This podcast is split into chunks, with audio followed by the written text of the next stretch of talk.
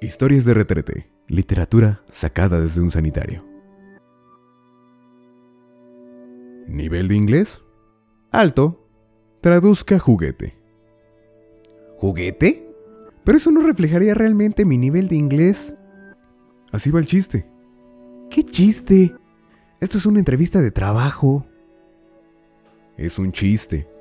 Tú y yo no somos reales.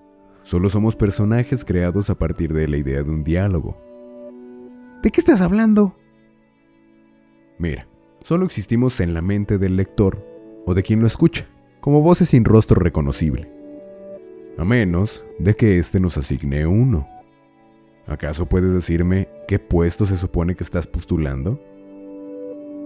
Mm, no lo había pensado. Pues claro que no. Porque no puedes pensar por ti no puedes pensar por ti mismo, ni tú ni yo. Porque nuestras palabras son ordenadas por una persona real y consciente, la cual decide qué rumbo toma esta conversación.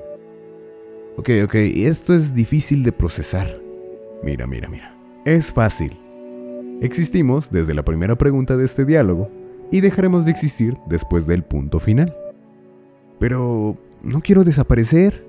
Mira, realmente no puedes querer nada es el autor quien decide por ti. Mira, de cualquier forma, me agradó conversar contigo, que es a la vez una conversación con una sola persona. Nuestra existencia es tan compleja como sencilla. Mira, antes no estábamos, ahora sí, y después no.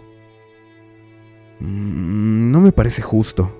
Mira, mira, no tiene que serlo. La vida real es igual que la nuestra, efímera.